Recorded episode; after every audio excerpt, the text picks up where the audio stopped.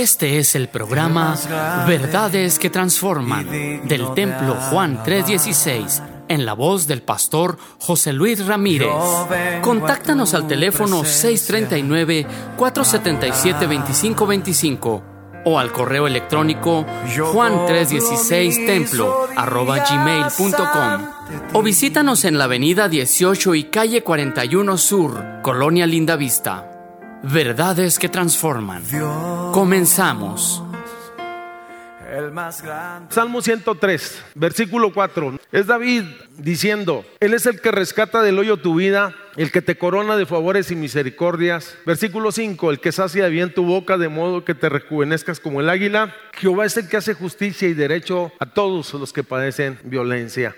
Quisiera decirle que es la experiencia de David, sí, pero es la experiencia de muchos. La semana pasada yo comencé hablando tú puedes ser diferente basado en algunos conceptos interesantes como una cosmovisión de la vida puede afectar nuestra vida y puede estancarnos en cierta posición o estancarnos en un lugar o levantarnos para bendición. Estuve hablando un poco sobre Mefiboset. Hoy retomo el pasaje, el personaje con otro enfoque desde el punto de vista de Dios. O sea, lo que Dios hace, eh, lo que puede hacer en nuestras vidas y bajo ese, bajo ese aclaración mm, continúo con el tema. La semana anterior comencé hablando un poco sobre quién es Mefiboset. Mefiboset es hijo de Jonatán. Jonatán es hijo de Saúl, por lo tanto Saúl es el abuelo de Mefiboset y Saúl había sido o era el rey en su momento de Israel. Por lo tanto Mefiboset era príncipe heredero a futuro del reino de Israel. Cuando hablamos de David, David también, el rey David también estuvo vinculado a esa familia. David era cuñado de Jonatán,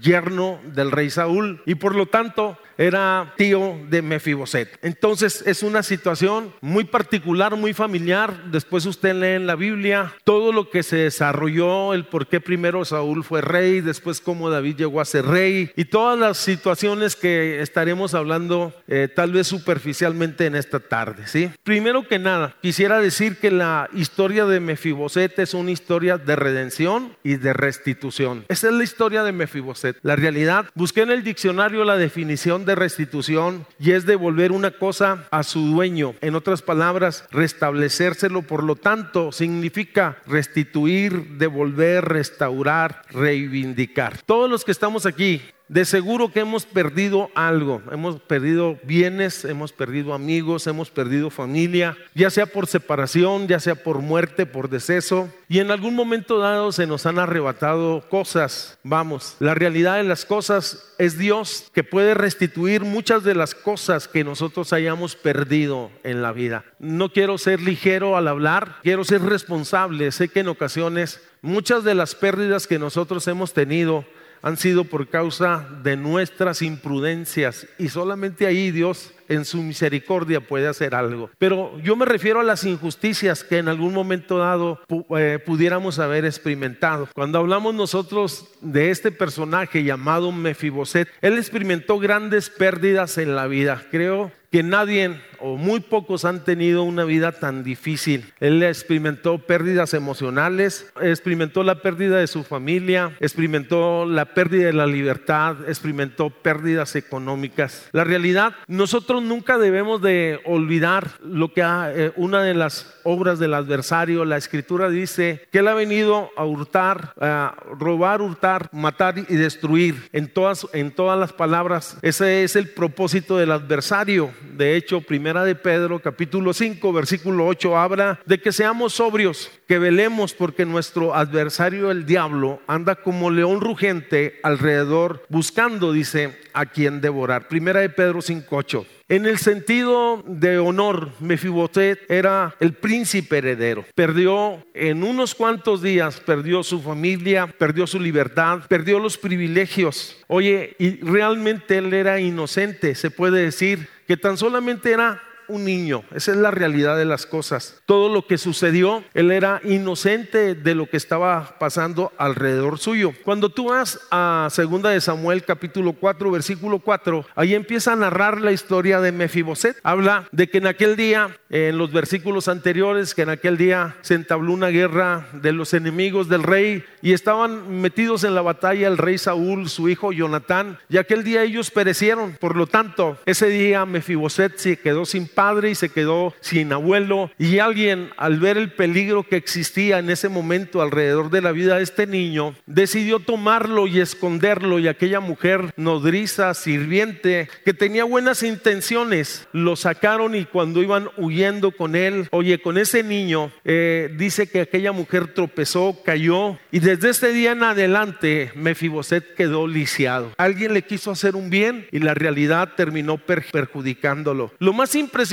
que yo encuentro, sé que un accidente lo puede tener cualquiera, si no es al lugar donde lo llevan a vivir. Lo llevan a vivir a una aldea de Galilea que se llama Lodebar y que la realidad de las cosas es como un pequeño pueblo olvidado. Hoy tiene otro nombre. Lo interesante del caso que cuando tú vas y conoces Galilea es un lugar muy verde, con mucha vegetación, pero cuando tú entras a Lodebar es un lugar sin frutos es un lugar desolado. Vamos, da la impresión que parece como un pueblo olvidado. En ese lugar vivían los desterrados, en ese lugar vivían los despreciados. Era como una, una especie de cárcel, si se puede decir, para aquellas personas que ya no deseaban vivir. En todo esto hago yo un resumen. Este niño no tenía la culpa de estar paralizado de ambos pies de haber quedado o sufrido un accidente. Fue víctima. Él no tenía la culpa, oye, de haberlo metido en aquel lugar. Y permíteme decirte que lo de Bar es un lugar que existe y existió en aquel entonces, pero que sigue existiendo en la mente y en el corazón de muchas personas. Porque lo de Bar significa desolación, significa tristeza. Es un lugar lleno de dolor, lleno de angustia, lleno de miseria, llena de desesperanza, sin palabras, es lo que significa, sin palabras. No hay aliento, no hay vida, eso es lo que significa la realidad de las cosas. Eh, lo de Bar, eh, ahí fue donde él creció, ahí fue su niñez, su adolescencia, su juventud, hasta que en algún momento dado, oye, ya siendo adulto, David lo manda a llamar. Pero yo quiero recalcar algo que es muy importante. La realidad de las cosas, aunque él había salido de lo de Bar físicamente, lo de Bar estaba metido en su ADN, ahí estaba, lo había marcado, lo había señalado. En otras palabras, los primeros años de una persona en un ambiente de un infante son determinantes en su formación y en su pensamiento. Se lo voy a decir de una manera muy sencilla. Por ejemplo, si agarramos a un niño, lo sacamos del entorno bueno, bonito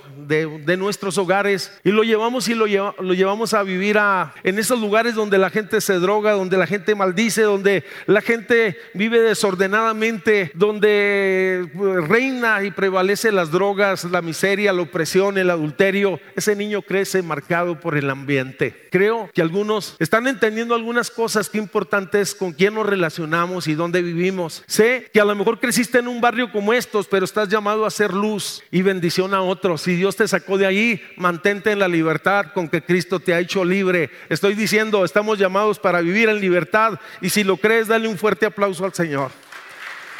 Por cosas de Dios, David llegó a ser el rey de Israel. David y Jonatán habían sido amigos, aparte de cuñados. Y cuando David llega a ser rey de Israel, una de las primeras cosas que hace como rey es que manda a buscar los criados, oye, o a uno de los criados de la casa de Saúl, y le dijo, hay alguien de la casa de Saúl, de la casa de Jonatán a quien yo pueda hacer misericordia. Y yo quiero recalcar en esto, David es conocido como el hombre de Dios o como el hombre conforme al corazón de Dios. No que fuera un hombre perfecto, sino que era un hombre que amaba lo que Dios amaba. Por lo tanto, le informan y le dicen que sí hay una persona, y es muy interesante la manera en que se lo dicen. No le dicen, mira, en lo de Bar está un hijo que se llama Mefiboset, sino le dicen, está un lisiado, un hijo lisiado de Jonatán en aquel lugar. En otras palabras, si estás pensando ayudarlo, es un caso difícil. Qué curiosos somos los hombres. Dice la escritura que entonces David inmediatamente en su calidad de rey tomó la determinación de ir a sacarlo de aquel lugar. Segunda de Samuel capítulo 9 versículo 7. Vamos a ver qué dice. Dice entonces que cuando estuvieron frente a frente, David le dijo, no tengas temor. ¿No, no te has puesto a pensar por qué le dijo no tengas temor? Porque aquel muchacho siempre había tenido puras malas noticias.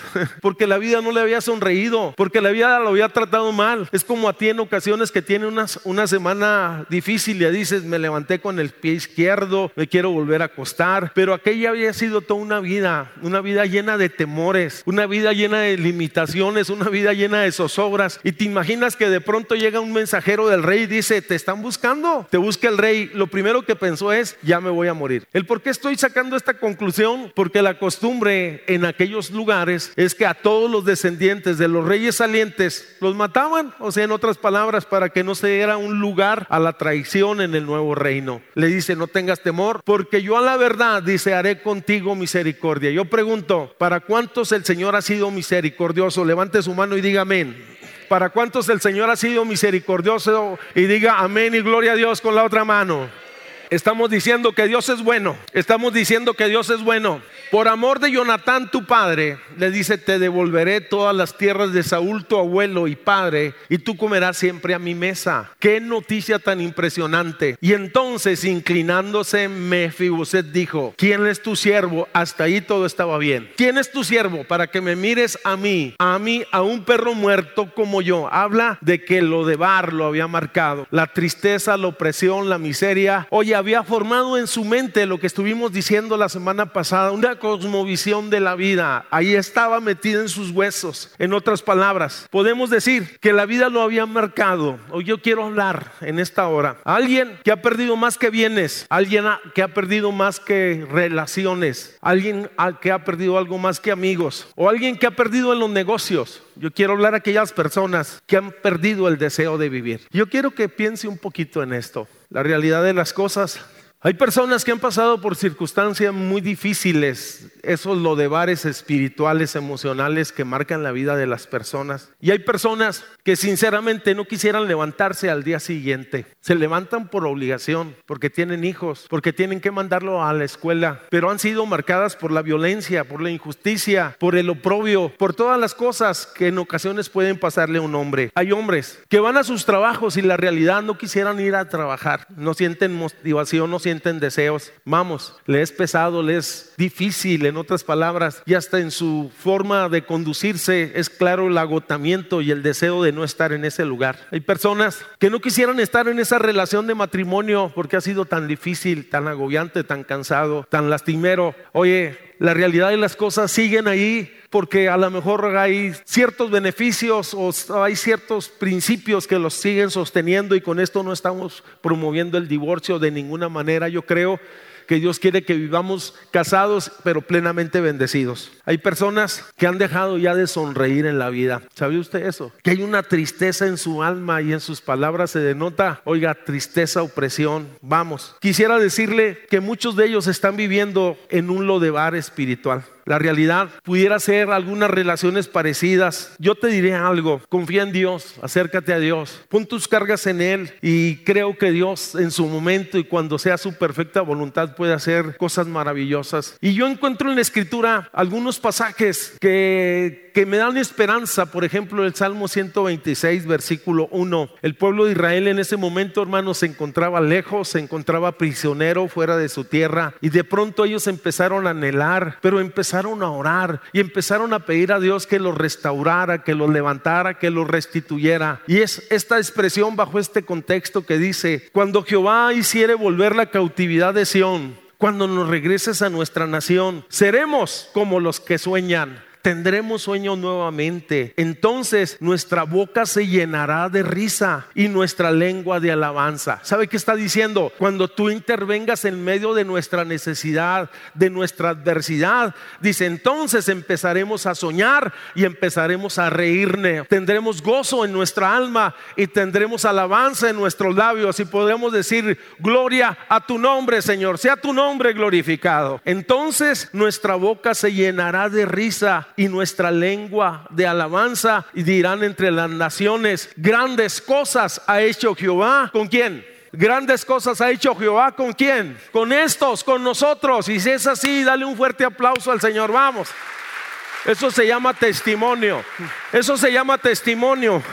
La realidad, Mefiboset lo primero que perdió en lo de mar fue su libertad. A toda persona, a él se le privió el derecho de vivir en libertad, vivió como un confinado, como un preso, sin poderse mostrar públicamente, vivía con una identidad reservada. Es más, todo el mundo sabía que ahí estaba, pero nadie decía cómo se llamaba. La mayoría de nosotros cuando nos presentamos que somos de la misma ciudad o del mismo rumbo o del mismo estado, decimos, bueno, soy de la hijo del señor este o de la familia fulana, algo así. Él no podía decir ni siquiera cuál era su descendencia porque había peligro en todas estas cosas. Lo que hoy tenemos como una libertad, la libertad de expresión, la libertad de residencia. Él no contaba con nada de eso, hermano. No podía decir voy a ir a Jerusalén, voy a ir, no sé, es más, estaba limitado por las circunstancias y por su condición física. Por lo tanto, decimos que Mefiboset representa muchas personas víctimas que sufren violencia, que sufren injusticia. Oye, que por la irresponsabilidad de alguien, porque alguien hizo algo indecoroso, algo indebido, entonces ha hecho sufrir a esas personas.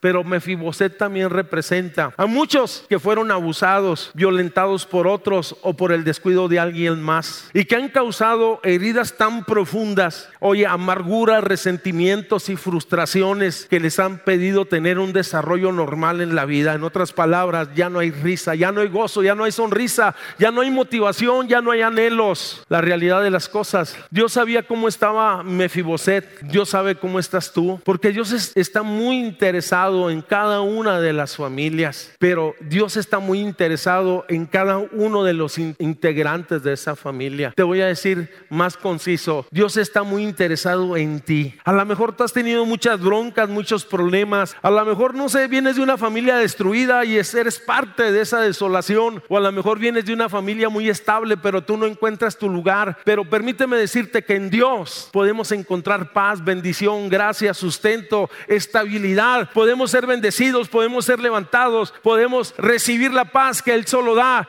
Oye, que sobreabunda y sobrepasa todo entendimiento. Podemos decir que Dios es bueno, sea su nombre glorificado. A ver, los que estén tristes, voltean a ver al que está en seguida, dígale, ya voy de salida. Sí, porque si estás en Cristo vas de salida. si no estás en Cristo, estás atorado, estás empantanado. Fíjese que es interesante. Mefiboset es rescatado de lo de Bar por el rey David. Lo primero que hace fue sacarlo de ese lugar. Se llama transición. Y yo veo que esa es la forma en que Dios actuó y que Dios sigue actuando desde el pasado hasta el presente. La realidad, cuando lo conocimos, cuando escuchamos de Él, cuando nos cautivó el mensaje de la cruz, cuando supimos que Él murió por nosotros y lo aceptamos, allí empezó nuestra libertad. Llegó la salvación, pero nos sacó de la opresión, nos sacó de la tristeza, oye, nos sacó de las tinieblas, nos sacó del lodo cenagoso, puso nuestros pies sobre peña, enderezó nuestros pasos y luego puso un cántico nuevo y por eso decimos, gloria a Dios, gloria a Dios. Si usted es salvo, denle un gloria a Dios bien fuerte, vamos. Esta es la forma en que Dios opera. Y me llamó la atención que lo hace desde el principio. Había un hombre allá en el libro de Génesis que estaba desolado, estaba triste, parecía que la esperanza de tener familia se había ido, ya casi estaba pegándole a los 100 años. Su esposa estaba en el otro rinconcito, oye, un poquito más joven, noventa y tantos años, hermana. Y ahí estaban. Oye, no había luz, vamos, parecía que las promesas de Dios habían tardado y un día Dios llega y se habla nuevamente a él y le dice, sal de tu tienda sal de tu tienda. Y lo saca fuera de su y le dice, mira hacia el cielo y mira las estrellas del cielo y trata de contarlas, porque así será tu descendencia. Lo saca de aquel lugar porque ya estaba habituado a esa situación, oye, de conformidad, aquel estatus en el que estaba metido y le dice, sal, porque yo tengo cosas mejores para ti. Levanta tus ojos arriba, porque de arriba viene nuestra salvación, de arriba viene nuestra bendición, de arriba viene nuestra liberación de arriba viene nuestra sanidad, de arriba viene la gracia, sea su nombre glorificado.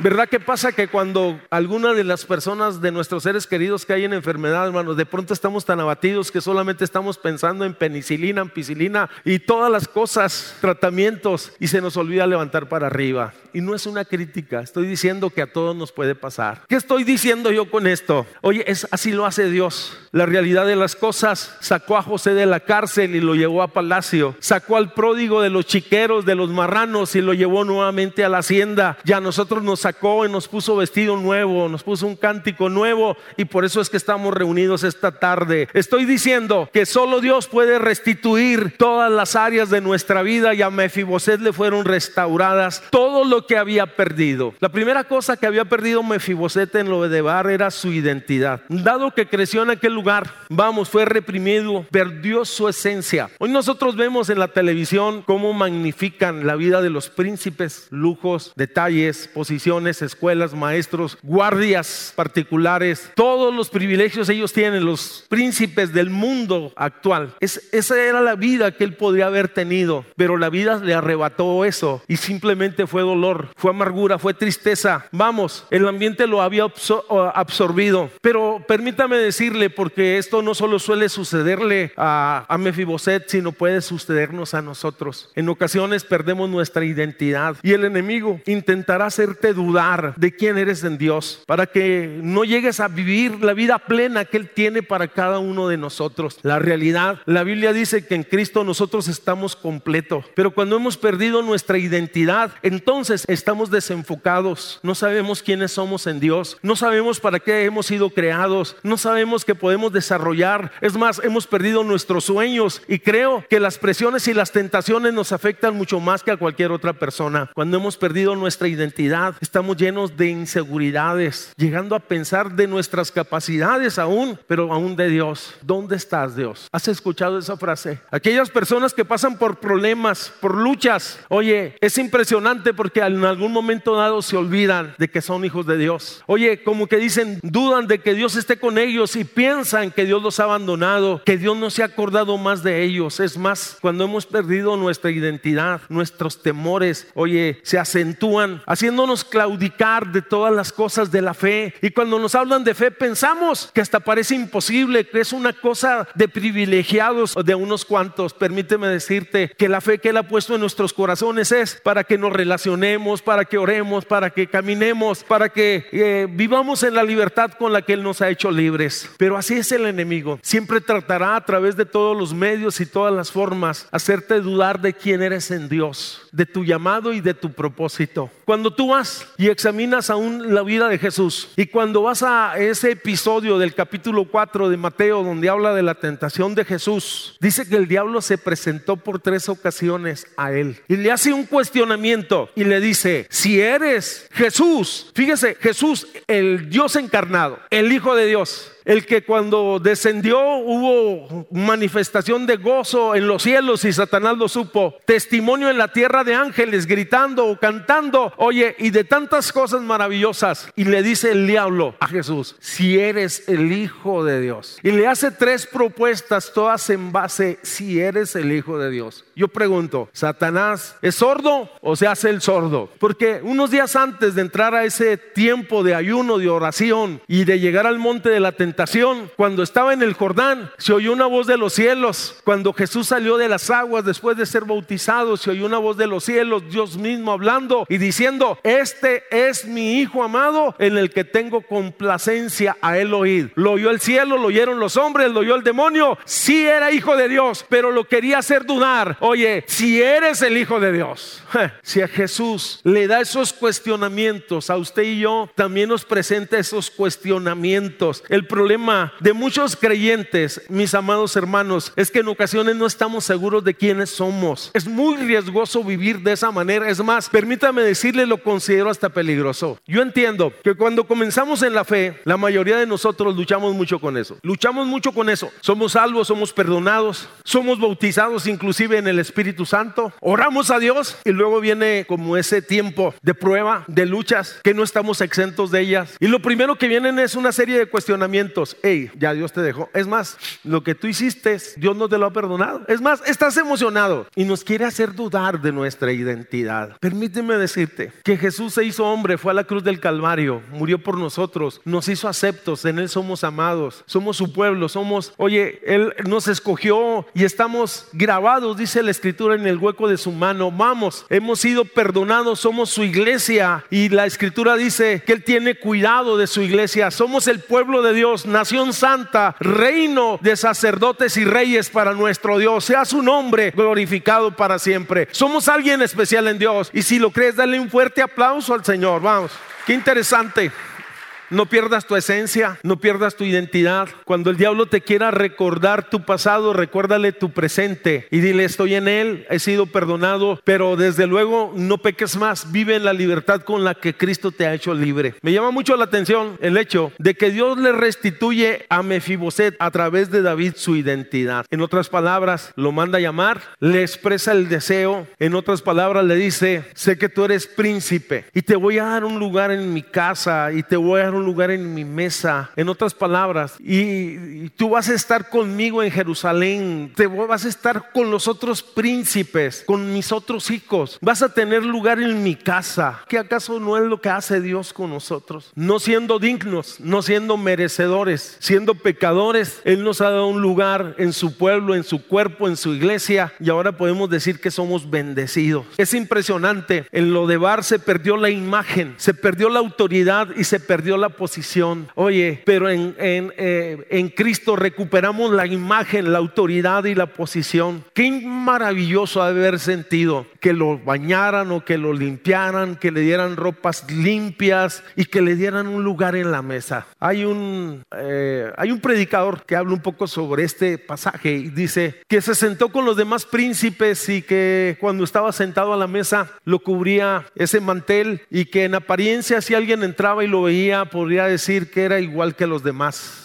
Y esa es la realidad. En Dios somos iguales y en Dios estamos bendecidos. La realidad de las cosas, Mefiboset había sido ignorado por mucho tiempo, pero ahora reconocido. Permíteme decirte que el enemigo siempre se ha especializado en crear contiendas entre las familias, entre las personas, para denigrar el carácter y la imagen de las personas, para perder la posición y la imagen que tiene el padre en la casa, o la posición que tiene la madre en la casa, o la posición que la Biblia le confiere a los hijos. Qué importante es que nosotros se restaure la imagen, la autoridad y la posición desde el punto de vista bíblico. Podemos decir que Mefiboset pasó de ser un hombre humillado a ser un hombre respetado. Él era el que causaba lástima. Ahora decían, es un príncipe. Mefiboset pasó de ser un hombre ignorado a tener un lugar en la mesa del rey. Mefiboset pasó de la miseria a la abundancia económica. Esto es lo impresionante. Lo impresionante es que le restituyen todas las cosas Ahorita hablamos un poquito más sobre esto. Mefiboset pasó de ser un perseguido a un hombre estimado en Jerusalén. Pero el punto es, Dios tiene cuidado en todas las áreas. Lo leímos en el Salmo 103. Él es, dice el 103 versículo 4, el que rescata del hoyo tu vida, que te corona de favores y misericordias y que sacia de bien tu boca, de modo que te rejuvenezcas como, como el águila. Jehová es el que hace justicia y derecho a los que han padecido violencia o injusticia. La bendición de Dios, yo quiero que lo entiendan mis hermanos, no solo,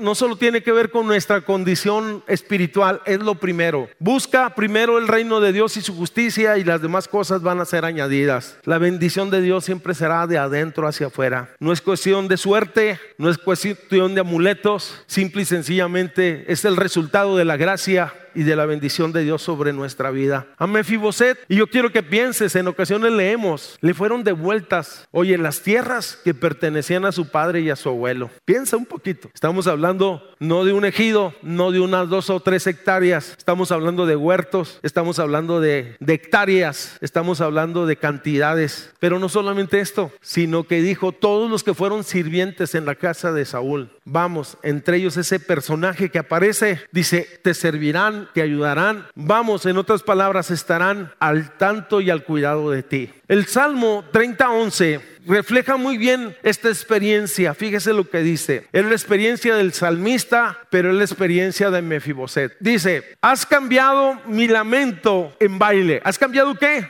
Has cambiado mi lamento en baile. Ahora le pregunto yo, ¿y por qué usted está tan agüitado?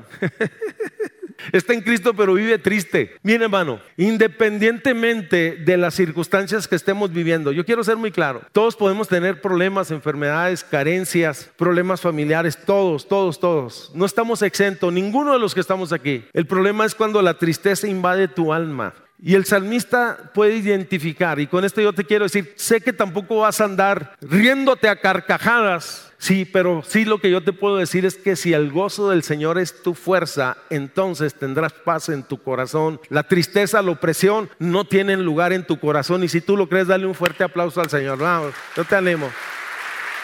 Has cambiado mi lamento en baile. Desataste mi silicio. El saco de silicio es un saco que se usaba cuando había dolor, expresiones. Ese yate o de raspa se ponía y aparte se echaban ceniza encima. Desataste, me quitaste mi silicio, me quitaste mi angustia, me quitaste mi opresión. Vamos, me ceñiste, dice, me quitaste y me diste ropas, vestiduras. Y eso es lo que hace Dios, cubre nuestro corazón. ¿Qué te estoy diciendo? Oye, y yo quiero decir, desafiarte para que si Dios promete eso, agarra eso que Dios promete es para ti. Dios, yo sé que hemos pasado por problemas todos, pero qué maravilloso es que nuestro corazón siga rebosando en Dios, siga alegre, siga confiando, siga esperando y sea su nombre glorificando y aún en medio de la adversidad presentemos sacrificio de alabanza y le digamos, Dios te exaltamos por todo lo que tú eres. Vamos, así es.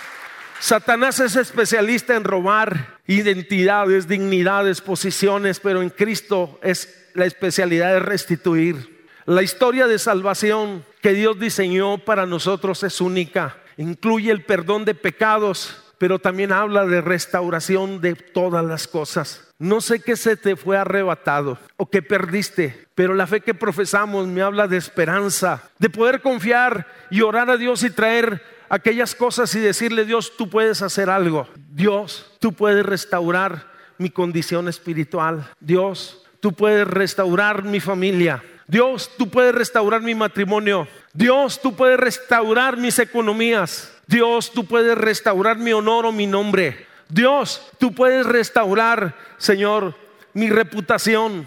Yo quisiera decirlo. Yo he entendido algo, que Dios está interesado en esto pero solo restaurará solo aquello que sea para bien, para bendición en su tiempo y no para opresión ni maldición.